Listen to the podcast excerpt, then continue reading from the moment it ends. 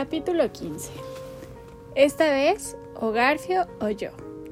A lo largo de nuestra vida nos ocurren cosas extrañas, y a veces no nos damos cuenta de ello hasta que ha pasado un cierto tiempo. Así, nos puede suceder, por ejemplo, que descubramos de repente que hemos estado sordos de un oído sin saber cuánto tiempo, digamos una media hora. Algo parecido le sucedió a Peter aquella noche. La última vez que lo habíamos visto estaba atravesando la isla sigilosamente, con un dedo sobre los labios y el puñal a punto.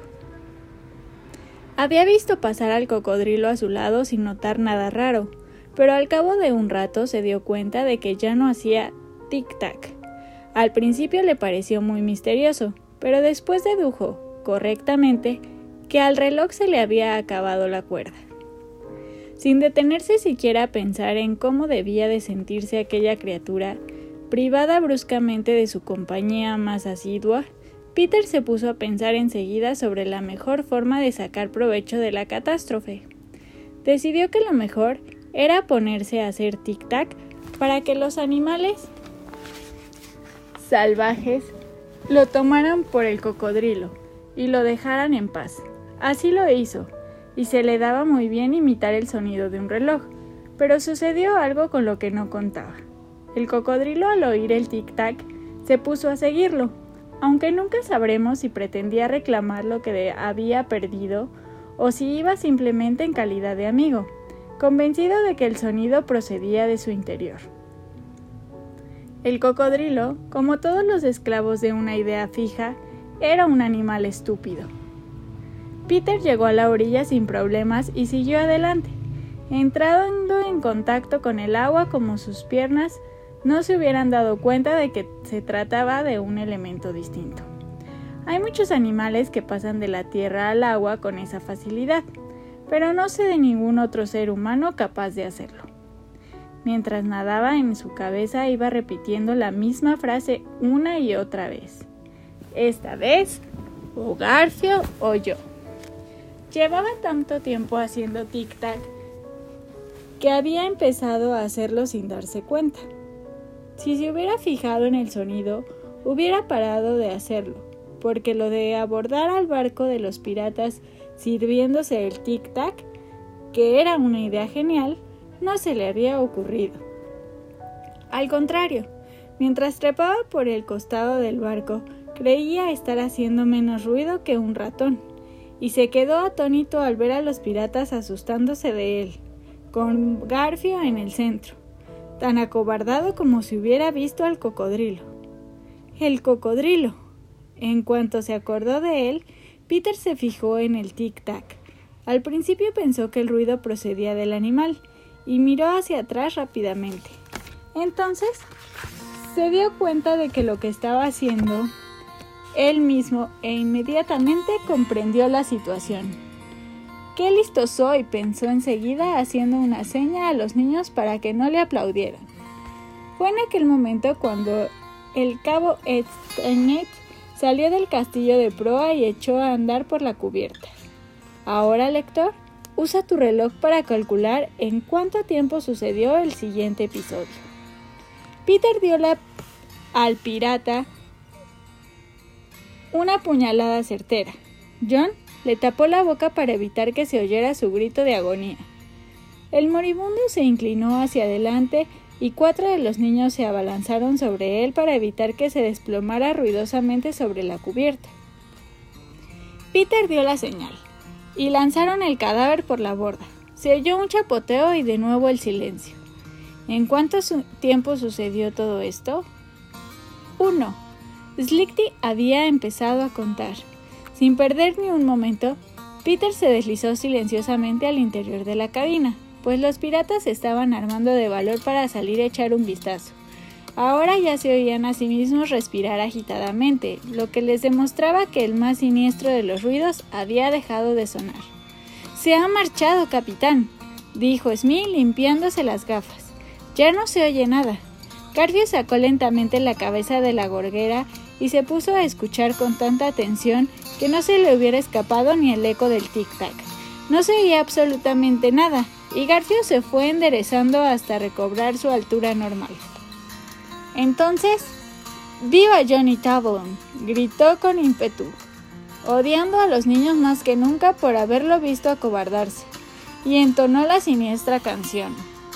Jo, jo, jo, vamos a pasear por el tablón hacia el agua, pero no te vayas a marear, pues Davy Jones te aguardará. Para aterrorizar aún más a los prisioneros, aunque implicara una cierta pérdida de dignidad, se puso a bailar sobre una tabla imaginaria haciéndoles muecas mientras cantaba y al terminar exclamó ¿Queréis catar el látigo antes de la tabla? Al oírlo los niños cayeron de rodillas. No, no, gritaron con tanta angustia que hicieron sonreír a todos los piratas. Trae el látigo, Jux, dijo Garfio.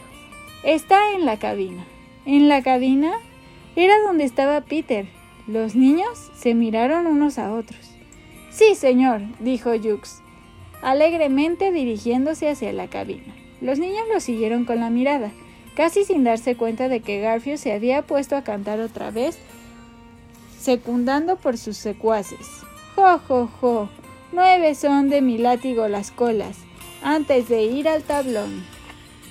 Jamás sabremos qué decía el último verso, pues la canción quedó interrumpida por un horrible grito que venía de la cabina. El lamento atravesó el barco de proa a popa y se extinguió. A continuación se oyó un cacareo que los niños reconocieron enseguida y que a los piratas les pareció todavía más misterioso que el chillido. ¿Qué ha sido eso? exclamó Garfio. Dos, dijo Slickty con gran solemnidad. Seco, el italiano, Dudó un momento, pero acabó diciéndose decidiéndose a entrar en la cabina. Salió tambaleándose, muy pálido. ¿Qué le ocurre a Bill Jakes? ¿Balleseó? Susurró Garfio mirándolo desde arriba. Le ocurre que está muerto, acuchillado, contestó Seco con voz cavernosa. ¿Bill Jokes? ¿Muerto? gritaron los piratas sorprendidos. La cabina está como boca de lobo farfulló seco. Pero hay algo espantoso ahí adentro. Lo que hemos oído cacarear. Garfio vio tanto la alegría en el rostro de los niños como las miradas temerosas de los piratas. Seco, dijo con voz de acero. Entra en la cabina y tráeme a ese gallito. Seco, valiente donde los haya, se acobardó ante su capitán y chilló. No, no. Pero Garfio había empezado a acariciarse la garra.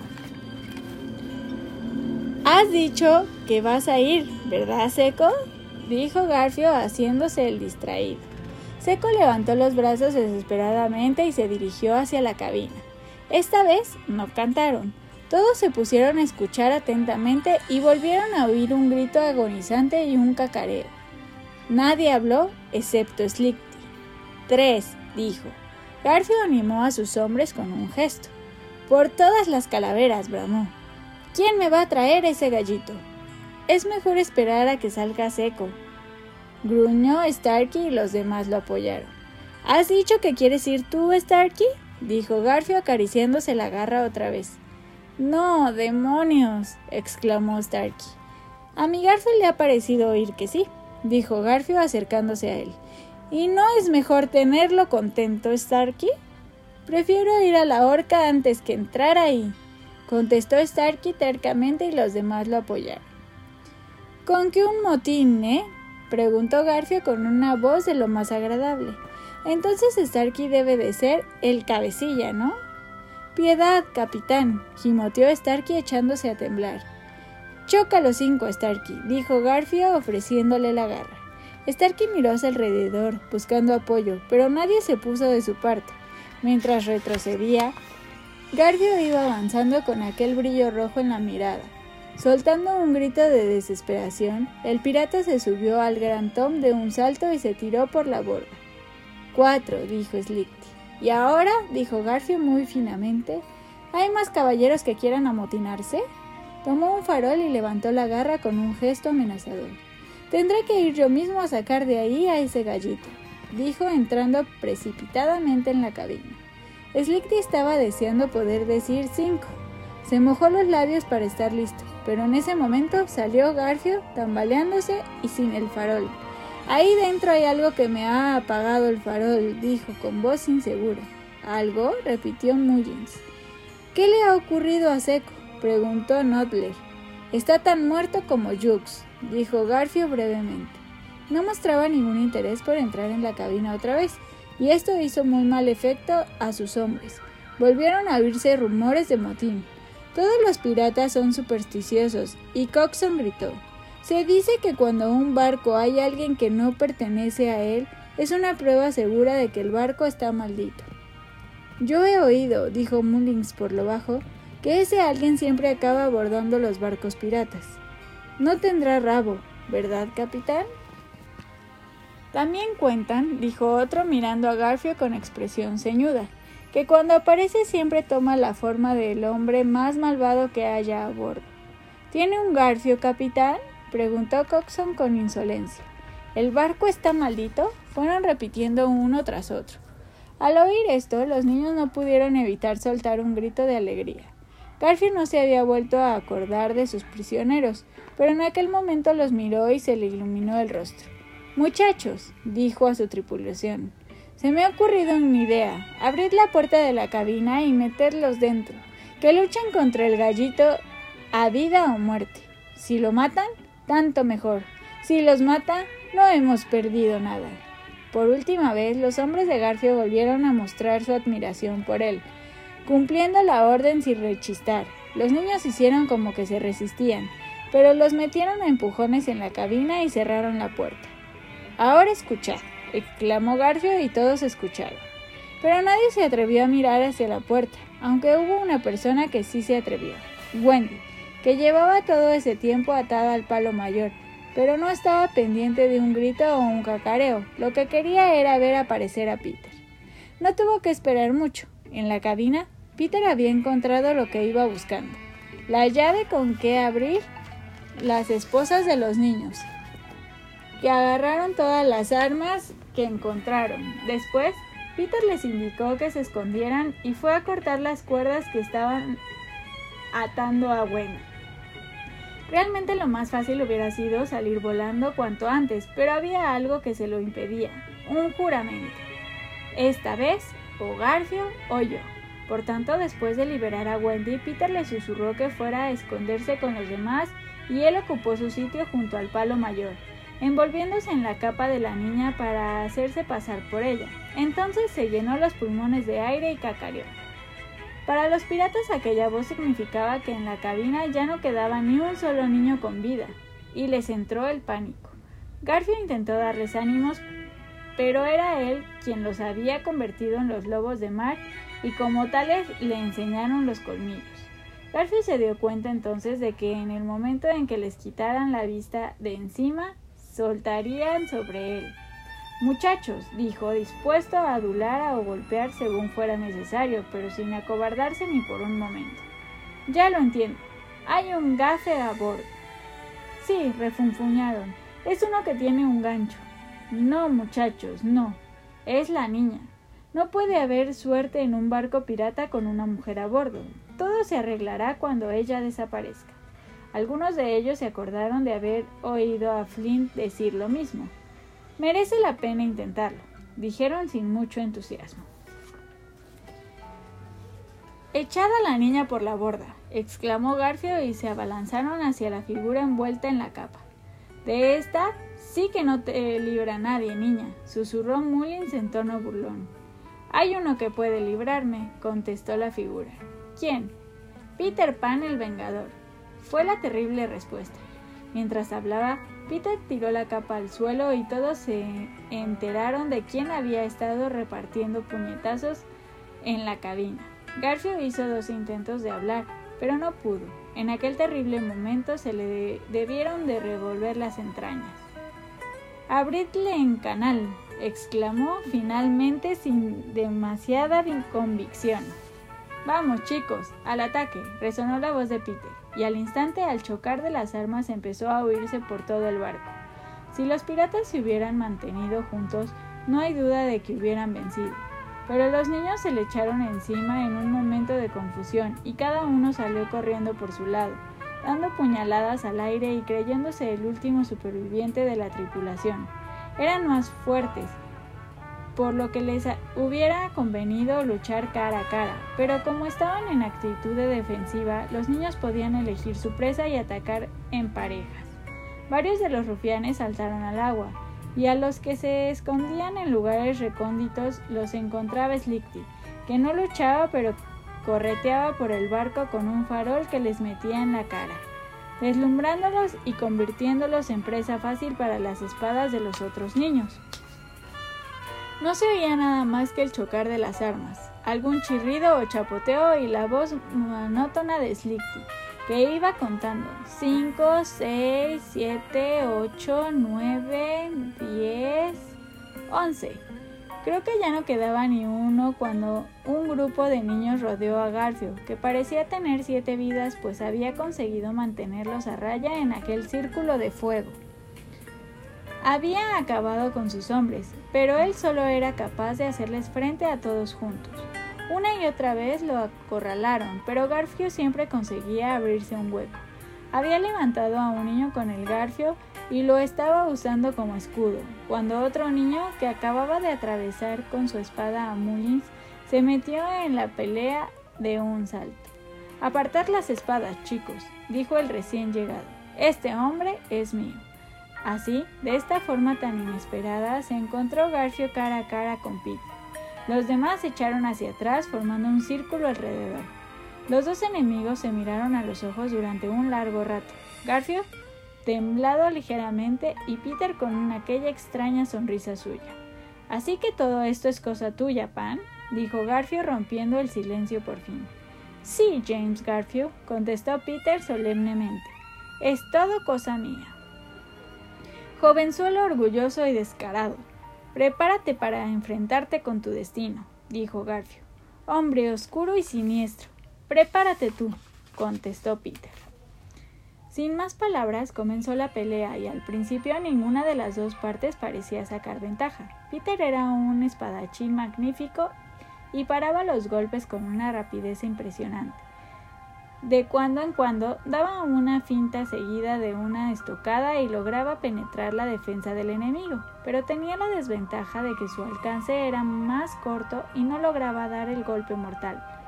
Garfio, otro experto en el manejo de la espada, no era tan ágil de muñeca, pero conseguía hacer retroceder a Peter por la fuerza con que atacaba.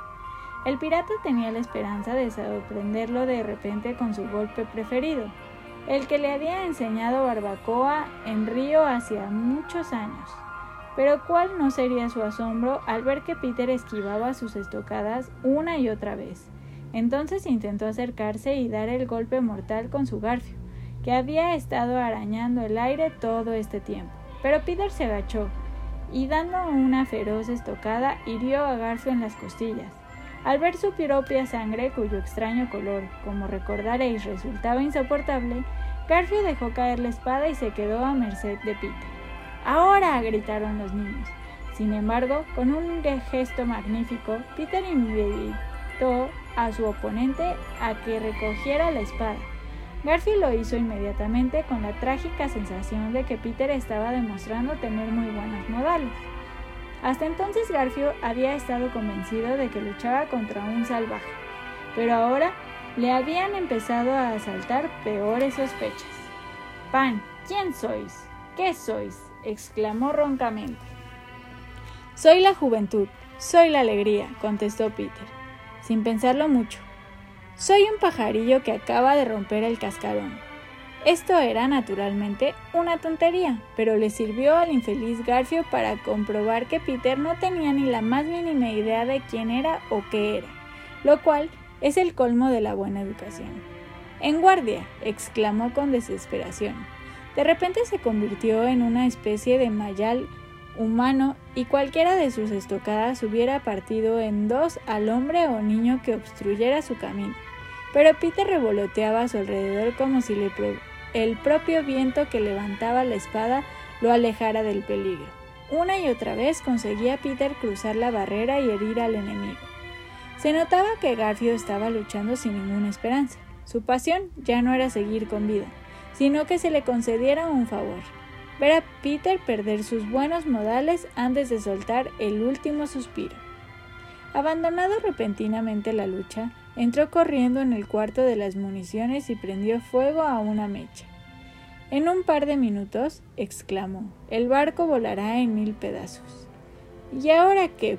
Por fin, pensó. Se verá si tiene una verdadera educación. Pero Peter salió del cuarto de las municiones con la bomba en la mano y la tiró por la borda, tranquilamente. A todo esto, ¿de qué modales estaba haciendo gala el propio Garfio? Por mucho que se hubiera apartado de la senda del bien, podemos alegrarnos, aun cuando no simpaticemos con él, de que al final se mostraba fiel a las tradiciones de su raza. Los otros niños se habían puesto a volar a su alrededor, riéndose de él y mostrando su desprecio. Sin embargo, Garfio, tambaleándose sobre la cubierta mientras intentaba defenderse, no estaba pensando en ellos en absoluto. Su mente estaba tumbada en los campos de deporte de antaño, oyendo al despacho del director por última vez, o contemplando el partido de fútbol desde un famoso muro. Y llevaba unos zapatos impecables, un chaleco impecable, una corbata impecable y unos calcetines impecables. No obstante, aunque sea un personaje no carente de cierto heroísmo, debemos despedirnos de James Garfield. Hemos llegado a su último momento. Al ver a Peter acercándose lentamente por el aire con el puñal en alto, Garfield subió de un salto a la borda para tirarse al mar.